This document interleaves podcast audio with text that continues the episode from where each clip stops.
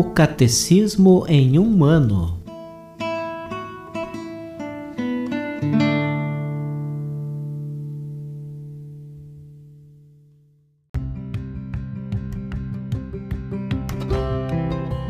Olá, eu sou Antônio, seminarista da Diocese de Ponta Grossa, no Paraná. Você está ouvindo o podcast O Catecismo em um ano. Vamos ler todo o Catecismo da Igreja Católica ao longo de 365 episódios. Estamos utilizando a tradução em português apresentada pela CNBB em 2013, baseada na edição típica em latim. Baixe o plano de leitura por meio de um link que você encontra na página do Instagram, arroba o Catecismo em um ano, ou na descrição deste podcast.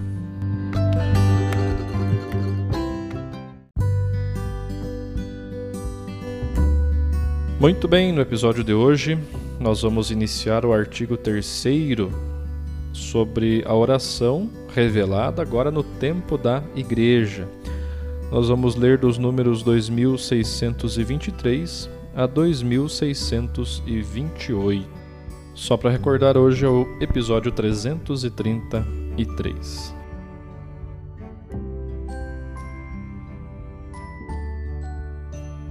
No tempo da igreja.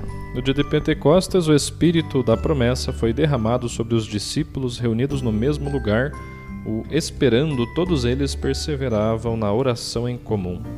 O Espírito, que ensina a igreja e lhe recorda tudo o que Jesus disse, vai também formá-la para a vida de oração.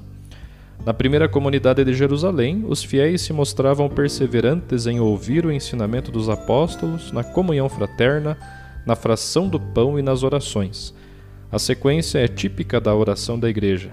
Fundada na fé apostólica e autenticada pela caridade, ela é alimentada na Eucaristia. Essas orações são, sobretudo, as que os fiéis ouvem e leem nas Escrituras, as atualizando, porém, são principalmente as dos Salmos, a partir da sua realização em Cristo. O Espírito Santo, que assim lembra Cristo, Lembra Cristo a sua igreja orante, também a conduz à verdade plena e suscita formulações novas que exprimirão o insondável mistério de Cristo atuando na vida, nos sacramentos e na missão da sua igreja.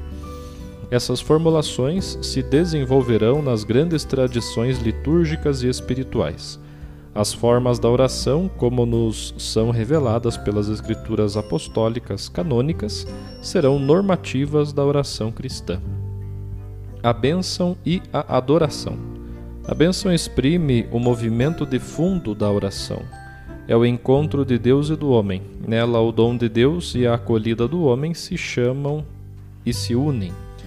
A oração de bênção é a resposta do homem aos dons de Deus. Uma vez que Deus abençoa, o coração do homem pode bendizer aquele que é a fonte de toda a bênção. Duas formas fundamentais exprimem esse movimento da bênção. Algumas vezes ela sobe, levada no Espírito Santo por Cristo ao Pai, nós o bendizemos por nos ter abençoado. Outras vezes ela implora a graça do Espírito Santo que por Cristo desce de junto do Pai é Ele que nos abençoa. A adoração é a primeira atitude do homem que se reconhece criatura diante de seu Criador, exalta a grandeza do Senhor que nos fez e a onipotência do Salvador que nos liberta do mal.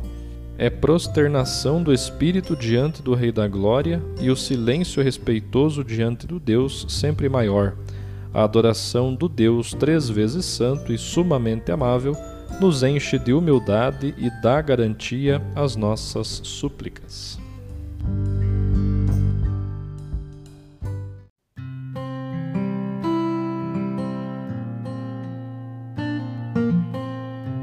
Da série de catequeses do Papa Francisco sobre a oração, do dia 25 de novembro de 2020.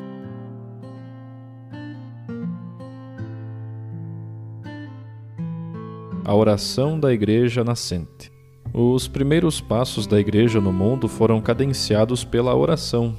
Os escritos apostólicos e a grande narração dos Atos dos Apóstolos restituem-nos a imagem de uma igreja a caminho, de uma igreja ativa, mas que encontra nas reuniões de oração a base e o ímpeto para a ação missionária. A imagem da comunidade primitiva de Jerusalém é o ponto de referência para todas as outras experiências cristãs. No livro dos Atos, Lucas escreve: Eles perseveravam na doutrina dos apóstolos, nas reuniões em comum, na fração do pão e nas orações. A comunidade persevera na oração. Aqui encontramos quatro características essenciais da vida eclesial. Primeira, a escuta do ensinamento dos apóstolos. Segunda, a salvaguarda da comunhão recíproca. Terceira, a fração do pão. E quarta, a oração.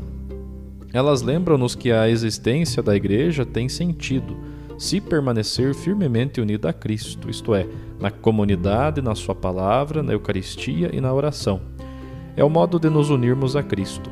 A pregação e a catequese dão testemunho das palavras e dos gestos do Mestre. A busca constante da comunhão fraterna preserva-nos do egoísmo e dos particularismos. A fração do pão realiza o sacramento da presença de Jesus no meio de nós. Ele nunca estará ausente. Na Eucaristia é precisamente Ele. Ele vive e caminha conosco. E por fim, a oração, que é o espaço do diálogo com o Pai através de Cristo no Espírito Santo. Na Igreja, tudo o que cresce fora destas coordenadas está desprovido de fundamento.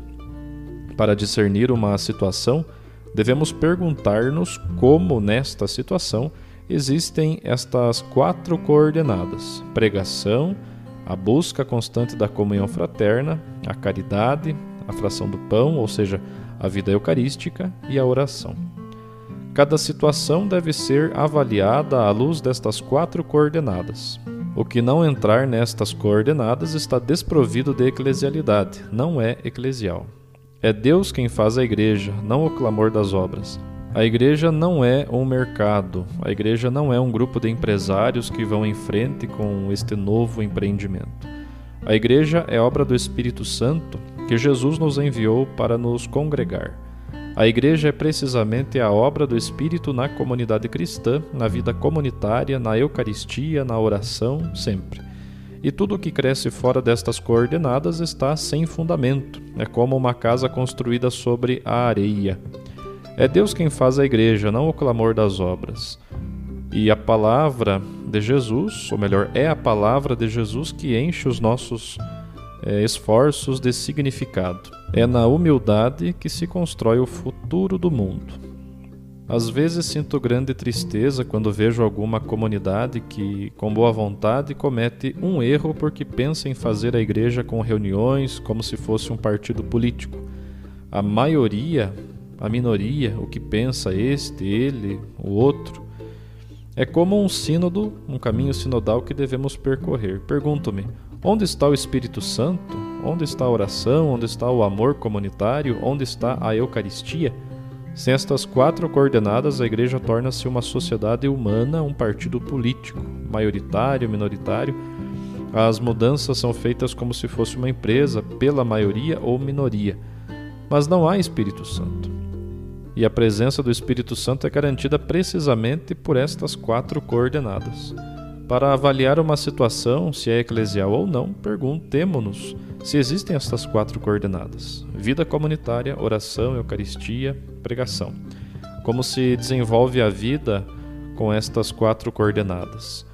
Se faltar isto, faltará o espírito, e se faltar o espírito, seremos uma bonita associação humanitária de beneficência, muito bem, até um partido, digamos assim, eclesial, mas não a igreja. E é por isso que a igreja não pode crescer através destas coisas. Não cresce por proselitismo, como qualquer empresa, mas cresce por atração. E quem move a atração? O Espírito Santo. Nunca esqueçamos esta expressão de Bento XVI. A igreja não cresce por proselitismo, cresce por atração. Se faltar o Espírito que atrai para Jesus, ali não haverá igreja alguma. Bem, Haverá um bom clube de amigos com boas intenções, mas não haverá igreja, não haverá sinodalidade. Lendo os Atos dos Apóstolos, descobrimos que o poderoso motor da evangelização são as reuniões de oração, onde aqueles que participam experimentam diretamente a presença de Jesus e são tocados pelo Espírito. Os membros da primeira comunidade, mas isto é sempre verdade também para nós hoje, compreendem que a história do encontro com Jesus não parou no momento da ascensão, mas continua na sua vida. Narrando o que o Senhor disse e fez, a escuta da palavra, rezando para entrar em comunhão com Ele, tudo se torna vivo. A oração infunde luz e calor. O dom do Espírito faz nascer neles o fervor. A este respeito, o catecismo tem uma expressão muito densa. Diz assim: O Espírito Santo recorda Cristo a sua igreja orante, também a conduz para a verdade integral e suscita formulações novas que exprimirão o insondável mistério de Cristo operante na vida, sacramentos e missão da igreja. Eis a obra do Espírito na igreja: recordar Jesus. O próprio Jesus disse-o ele ensinar-vos-á e recordar-vos-á. A missão consiste em recordar Jesus, mas não como exercício mnemônico. Percorrendo os caminhos da missão, os cristãos recordam Jesus quando o tornam novamente presente, e dele, do seu espírito, recebem o impulso para ir proclamar e servir.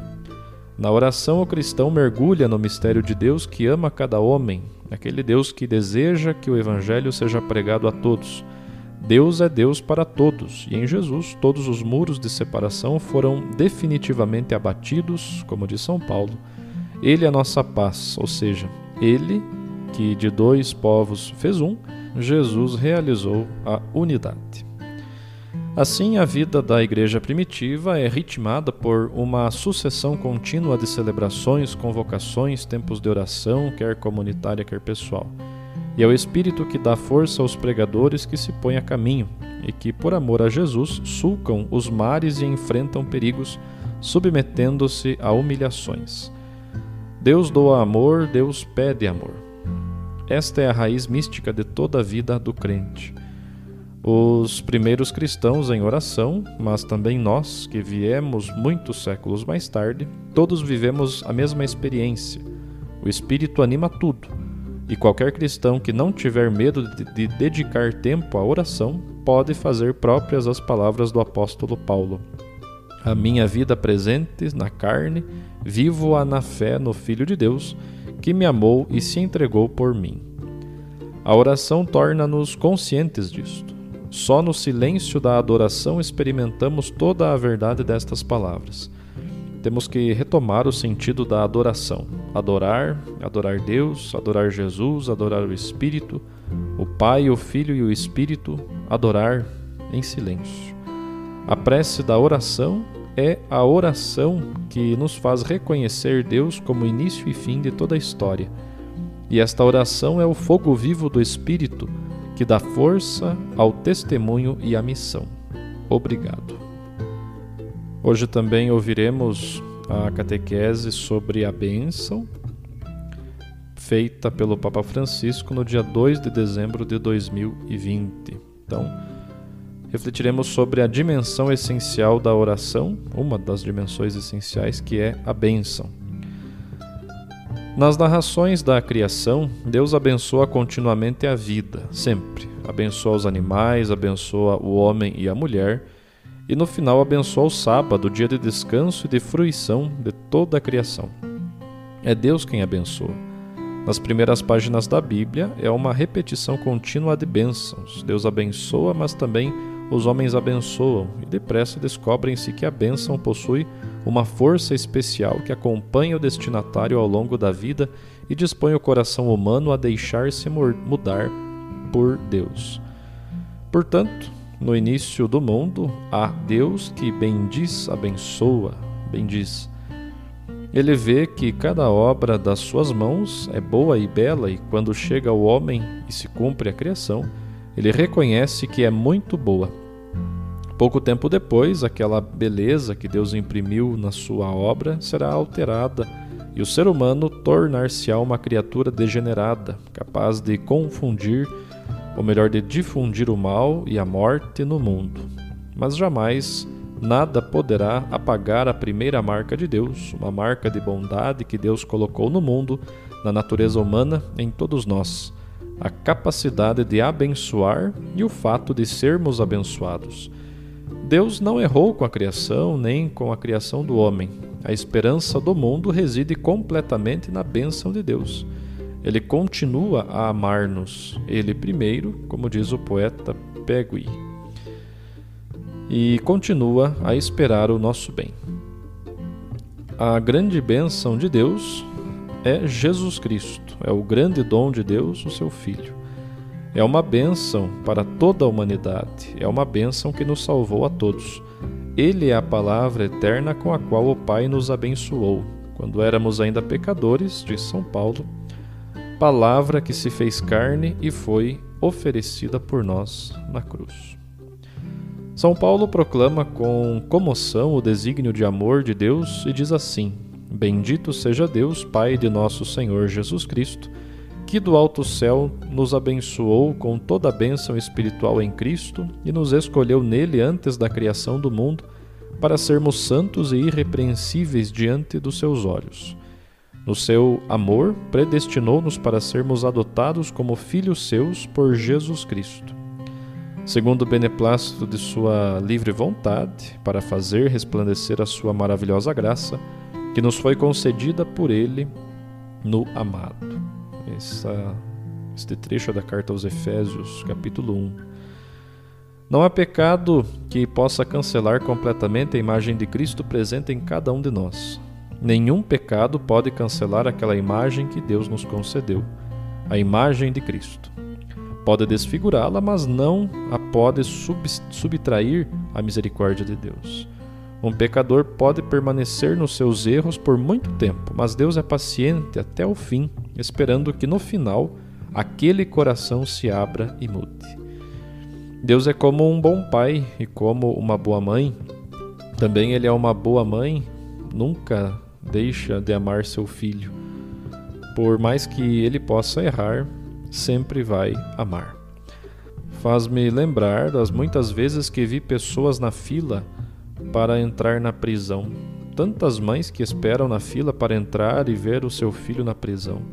Não deixam de amar o seu filho e sabem que as pessoas que passam no autocarro pensam: Ah, esta é a mãe do prisioneiro.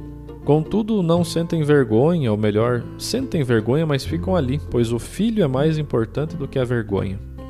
Portanto, somos mais importantes para Deus do que todos os pecados que podemos cometer porque Ele é Pai, Ele é Mãe, Ele é puro amor, Ele abençoou-nos para sempre e Ele nunca deixará de nos abençoar.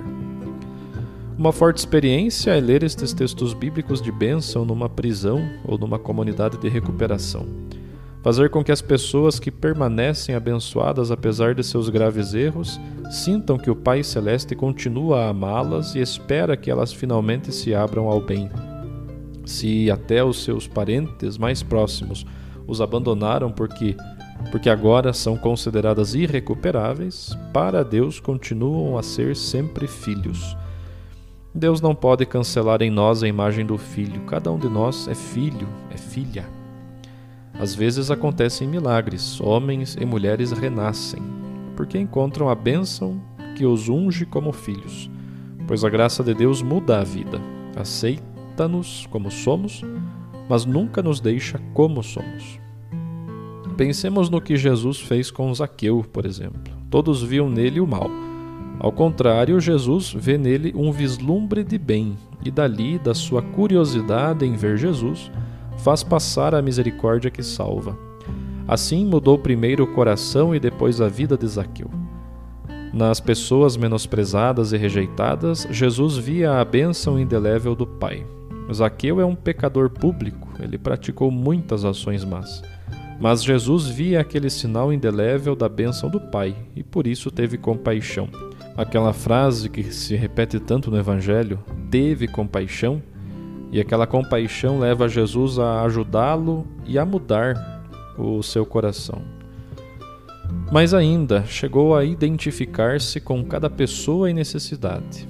No trecho do protocolo final, sobre o qual seremos todos julgados, Mateus 25, Jesus diz: Tive fome, estava nu, estava na prisão, estava no hospital, estava ali. A Deus que abençoa, nós também respondemos abençoando. Deus ensinou-nos a abençoar e nós devemos abençoar. É a oração de louvor, de adoração, de ação de graças. O catecismo escreve: a oração de bênção é a resposta do homem aos dons de Deus. Uma vez que Deus abençoa, o coração do homem pode responder, bendizendo aquele que é a fonte de toda a bênção. A oração é alegria e gratidão.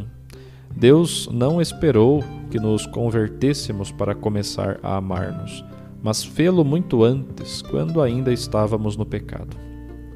Não podemos só abençoar este Deus que nos abençoa, devemos abençoar tudo nele, todo o povo, abençoar Deus e abençoar os irmãos, abençoar o mundo. Esta é a raiz da mansidão cristã, a capacidade de se sentir abençoado e a capacidade de abençoar. Se todos fizéssemos isto, certamente não haveria guerras. Este mundo precisa de bênção e nós podemos dar a bênção e receber a bênção. O Pai ama-nos e tudo o que nos resta é a alegria de o abençoar e a alegria de lhe agradecer e de aprender com ele a não amaldiçoar, mas a abençoar. E aqui apenas uma palavra para as pessoas que estão habituadas a amaldiçoar, as pessoas que têm sempre na boca, até no coração, uma palavra negativa, uma maldição. Cada um de nós pode pensar: tem o hábito de amaldiçoar desta maneira? E peçamos ao Senhor a graça de mudar este hábito, porque temos um coração abençoado e de um coração abençoado a maldição não pode sair. Que o Senhor nos ensine a nunca amaldiçoar, mas a abençoar.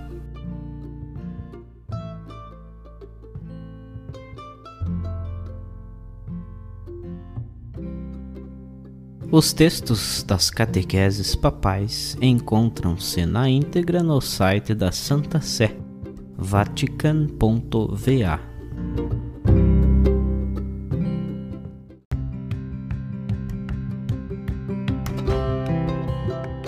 Você acaba de ouvir mais um episódio do podcast O Catecismo em um Ano Continue nesse bom propósito de aprofundar o conhecimento e a vivência da fé católica e procure participar da sua comunidade. Rezemos por todos que estão fazendo esse caminho de leitura do catecismo. Até amanhã!